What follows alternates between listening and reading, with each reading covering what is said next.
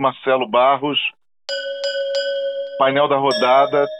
Estamos aqui na quinta rodada com música ambiente de gente que vende doce no subúrbio carioca, de times que estão aí aparecendo por todos os lados e mostrando o que nem tem para mostrar, Marcelo. Essa introdução talvez seja editada e cortada, mas eu queria que depois dela, depois dessa introdução da quinta rodada, eu gostaria que você me apresentasse as suas impressões sobre o Fluminense e Boa Vista, né? Afinal de contas, um jogo que o Fluminense ganhou por 2 a 0 não pode ser dispensado de um comentário de alguém que é talvez uma das figuras assim mais próximas da alma de Nelson Rodrigues. Ô Vlad, pô, legal, legal você falar sobre esse jogo. Foi um jogo muito interessante, cara. O Boa Vista tem uma boa equipe, tava cheio de moral porque tinha vencido o Goiás pela Copa do Brasil e o Fluminense acabou despachando o Boa Vista num resultado meio enganoso. O Fluminense, nesse jogo, ele acabou voltando com alguns jogadores principais e tudo isso, mas foi uma partida muito mais equilibrada do que o placar demonstra, né? O Fluminense, um resultado talvez 1x0, 2x1 seria mais. Você mais acha, Marcelo, você acha que é, esse Fluminense é, pretensamente titular ele é, rende menos ou mais do que o time que começou ali é, tapando o buraco do início para a galera ter um refresco do Campeonato Brasileiro e receber um técnico novo e o Roger e dali para Libertadores com uma galera mais descansada. Como é que você vê essa comparação entre esses dois Fluminenses e o Fluminense que você viu antes e esse Fluminense que enfrentou Boa Vista? Não tenho a menor dúvida de que o Fluminense do Campeonato Carioca, o ideal é aquele Fluminense que começou o campeonato, que poderia não ganhar os jogos, mas tinha mais motivação. Aham, uhum, aham. Uhum. E Vlad, eu vou te dizer um negócio, eu tenho muita dificuldade, mas muita dificuldade mesmo com esses times, e o Fluminense se enquadra, que surpreendem numa determinada temporada, que vão muito além. O Fluminense foi muito bem no Campeonato Brasileiro, mas não dá para a gente esquecer que o Campeonato Brasileiro foi o Campeonato Brasileiro da pandemia. É, o campeonato do jogo treino, né, Marcelo? Exatamente, sem torcida, com uma série de variáveis. E nessas variáveis, o Fluminense com alguns jogadores jovens querendo muito e outros jogadores experientes malandros, o Fluminense conseguiu ir bem. Muito bem treinado pelo, pelo Odair. Nesse momento, e também pelo Marcão depois, nesse momento o Fluminense está se adaptando ao novo treinador, um novo treinador que chega e tenta estranhamente agradar os medalhões, ele talvez não tenha acompanhado o que o Odair fez, que foi a limpeza dos medalhões. O Fluminense está com muita dificuldade. Jogo com Boa Vista, o resultado, repito, é enganoso. O Fluminense não, não era para ter vencido o jogo, e se tivesse vencido, teria que ser pelo menos por um gol de diferença. 2 a 0 não refletiu o que foi o jogo, o Fluminense foi dominado, enfim, mas o Fluminense venceu o jogo. Véio. Entendi. Agora, é, falando em, em resultado enganoso, é, eu sei que você, é, nas nossas conversas é, offline, é, vinha acompanhando, e eu também já de algum tempo, a ideia de que o Volta Redonda é, tem um time com um projeto. Né? Foram essas as suas palavras e, no entanto, nessa mesma quinta rodada, perdeu para o Rezende, né? É, você acha que um resultado negativo contra o Rezende pode alterar a trajetória de médio prazo do Volta Redonda ou o Voltaço continua sendo esse que você projeta como um time de consistência a nível de planejamento? Marcelo. Ah, não, não acho que não atrasa, não. É natural que o time pequeno, ele, quando está muito bem no campeonato, vencendo ou, ou disputando outros grandes, ele tropece num rival pequeno também. Isso aí, desde que o mundo é mundo, desde que inventaram o time pequeno, é assim. O time pequeno bom, normalmente ele enfrenta muito melhor os grandes, se mobiliza para vencer os grandes e vai muito mal. E o jogo com o Rezende, que é um clássico lá do, do Sul Fluminense, o, ele teve dificuldade, enfim. É, o Rezende também não é uma equipe e tal. Mas o Volta Redonda tem um projeto para. Vai chegar. Eu, eu posso cravar aqui para você hoje.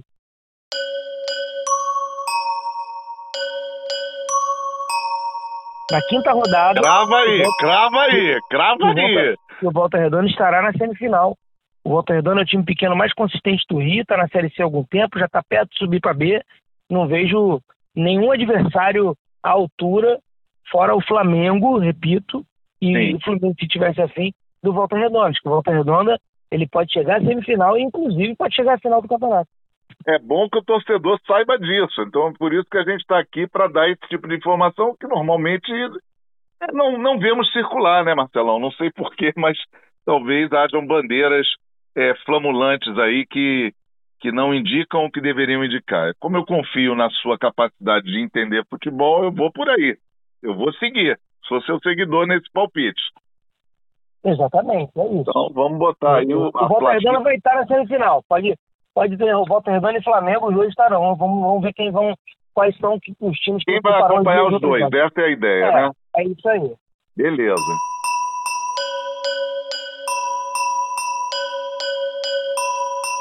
Agora, passando para o Vasco e Macaé, que foi o jogo lá em, em São Januário, aquele 3 a 1 é, você também tem alguma, é, é, talvez, opinião é, original para que a gente possa dividir com o nosso público aqui do, do nosso painel da rodada. E eu queria te ouvir sobre esse 3 a 1 é, não foi um jogo que eu pude acompanhar, você fez esse acompanhamento de forma remota viu alguma coisa, mas também ouvi é, extra programa seus comentários que para mim foram valiosíssimos para entender o que aconteceu na partida, além, é claro, dos melhores momentos e tudo mais que a gente sempre faz o dever de casa, né, irmão? É, exatamente, é isso aí. Assim, você sempre muito atento a isso, né, Vlad? Acho que acho que o painel da rodada tem esse objetivo, né? A gente tem o privilégio de ser um dos pouquíssimos é, é, amantes do esporte, jornalista ou não, que acompanha de perto. Nós estamos numa casta, Vlad, e a gente tem que fazer honrar essa casta. E a gente está honrando, dividindo essa nossa experiência com o público, né? Muito bom. Vasco e Macaé, então, como é que foi a tua ah, Vlad, esse jogo é um dessa, jogo. Desse jogo em São Janu. Esse jogo, Vladimir, vou te falar um negócio, cara. Esse jogo esse jogo é um jogo muito interessante, porque além de, de estar acompanhando o jogo, eu tava, eu tinha indicado a vitória do Vasco no jogo e também a vitória do Vasco no primeiro tempo. E o que, ah, é? que aconteceu? É, só que o Vasco tomou. O Vasco teve 12 escanteios no primeiro tempo, chutou 20 bolas no primeiro tempo a gol, fez um gol e tomou um gol no último lance, no único lance do Macaé. E aí foi uma, foi uma uma, uma, frustração. Uma ducha de água fria, né, irmão? Nossa, foi um desastre, velho, na verdade. Vamos chamar de desastre. Me parece uma definição um pouco mais apropriada porque houve. Uma tragédia, aí, né? Uma tragédia. Uma tragédia, Vladimir. Uma tragédia. Mas aí o que, que aconteceu? No segundo tempo, o Vasco reagiu, né? O Vasco foi para cima. O Vasco se ouve bem. Venceu o jogo quando já não era mais favorito. Foi interessante acompanhar isso. Quando o Vasco era o azarão, ele acabou vencendo, entendeu? Então, que legal, ficou essa, uma coisa essa, pela outra. Essa, essa dinâmica do futebol, essas oscilações onde a expectativa não corresponde ao resultado, é, é uma marca do futebol, você sempre enfatiza isso, né, Marcelo? Ah, Vlad, é isso, cara, é impressionante, né? A gente tem, a gente tem as zebras no futebol, né? Nesse caso, não chegou a ser uma zebra. O Vasco, ele é um time em construção, né? Não dá para negar que é um time ainda em construção. Então, eu acho que o erro mesmo foi meu de superestimar o time do Vasco ali.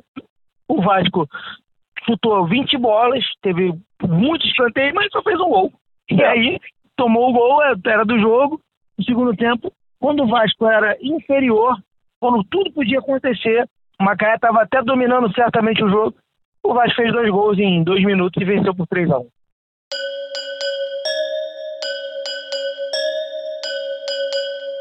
É, eu preferi ir direto para o Engenhão, cheguei um pouquinho antes de você, para dar uma rodada no entorno.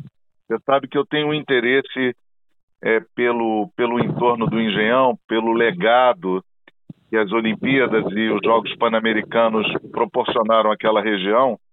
Eu considero talvez uma das três regiões mais promissoras para desenvolvimento de negócios esportivos e sociais do Rio de Janeiro. Então eu fui para lá fazer aquela aquela, aquela rodada olímpica em torno do estádio e conversar com as pessoas do bairro, né, Marcelo? É um extracampo. Muita coisa do que está acontecendo no Rio de Janeiro não está acontecendo só dentro dos estádios, que aliás estão vazios. Só que estão com profissionais de imprensa e quem vai lá jogar e, enfim, os organizadores do evento, que são CBF e eventualmente o broadcast. Mas por ter chegado um pouco antes, houve realmente uma modificação é, que desfavorece o desenvolvimento econômico daqueles que precisam lá ganhar o dinheirinho, né? um lugar totalmente open air, tudo a céu aberto, meio que quase que impedidos desde o jogo anterior em que estivemos de exercer suas atividades, enquanto isso, o trem lotado e sabe-se lá é, como comparar essas duas coisas. Eu não tenho termos de comparação, mas queria que você me, me desse aí um, um, um, panorama do que, do que vem acontecendo no seu dia a dia, é, até chegarmos ao Botafogo e Flamengo, que foi a partida ganha pelo Flamengo e que nós vimos juntos, né, irmão? Bem colocado, Vadinho. Eu, eu concordo plenamente com você. No meu dia a dia, eu, eu reparo exatamente isso, né? Lugares lotados, transportes lotados, e tenho muita dificuldade de, de criminalizar o esporte e, e todos os todos os todos os players do esporte, todos que dependem do esporte e os e também tem muita dificuldade, talvez até mais ainda é difícil para mim é, compreender a criminalização de qualquer atividade é, lúdica é, ou festiva no, nos lugares, nos bolsões de pobreza, né? Eu rodo muito na cidade do Rio de Janeiro, é muito. Na segunda-feira eu rodei por vários lugares e alguns lugares é, eu sempre observava assim, pô, isso aqui não há diferença nenhuma de Porto Príncipe, por exemplo, no Haiti. Nenhuma. Sim. E como é que você vai virar para um cara que está num lugar desse, em que o Estado não chega com a segurança, com saneamento, com nada, não chega com carteiro não chega. Nos lugares que a carta não chega. É verdade, não chega, uma... não chega nenhuma encomenda pelo não, correio nesse lugar, né, cara? Não chega, os melhores magazines não chegam. O cara que quer comprar um celular não vai chegar lá. E aí, como é que nesse lugar a única coisa que vai chegar é a correção? É, nossa, através do Estado, porque vem da gente, né? Uhum. Vem aquele olhar. Então, tanto no esporte como nesse lugar, eu não vejo um menor sentido, um menor sentido na coercitividade das reuniões que me parecem, especialmente no caso do esporte, totalmente dentro das regras, né?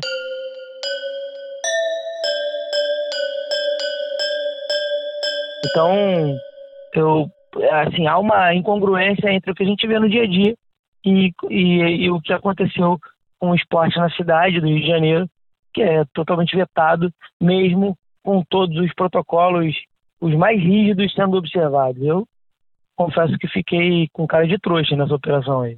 Eu também, eu virei, eu virei aquele cara assim com aquela, sabe aquele rosto de bebê, aquele meio bobo assim, meio babaca, né? Me sinto é. às vezes um pouco e tô embasbacado também, né, irmão? Mas isso a gente vai até tratar nos programas a seguir, porque tem muita coisa por vir ainda pelas semanas que, que seguem, as, as, as rodadas que vão seguindo.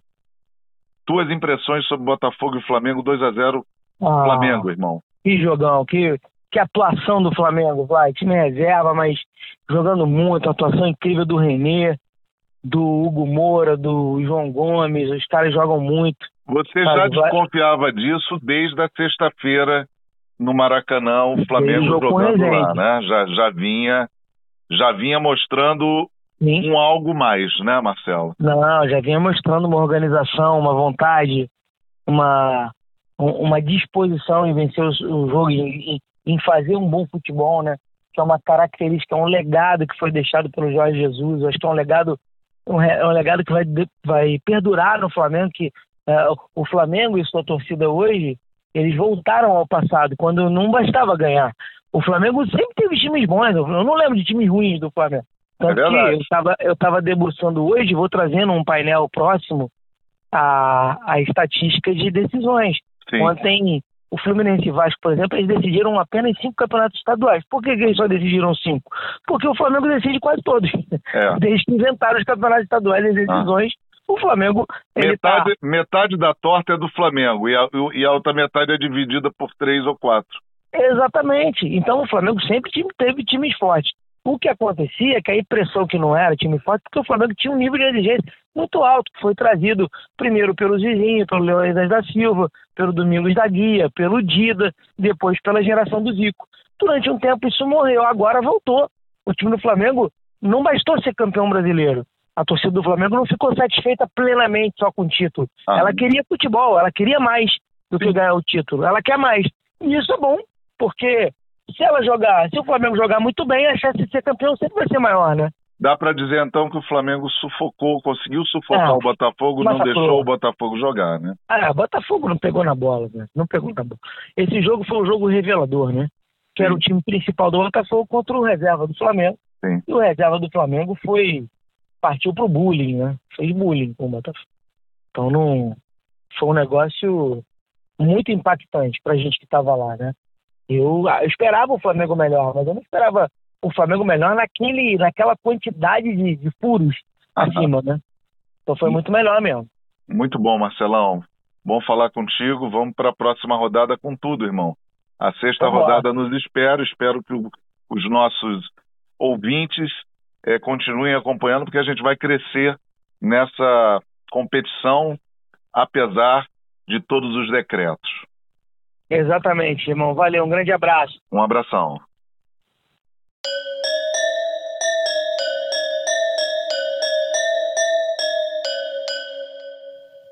Painel da rodada. Oferecimento Trade Logic.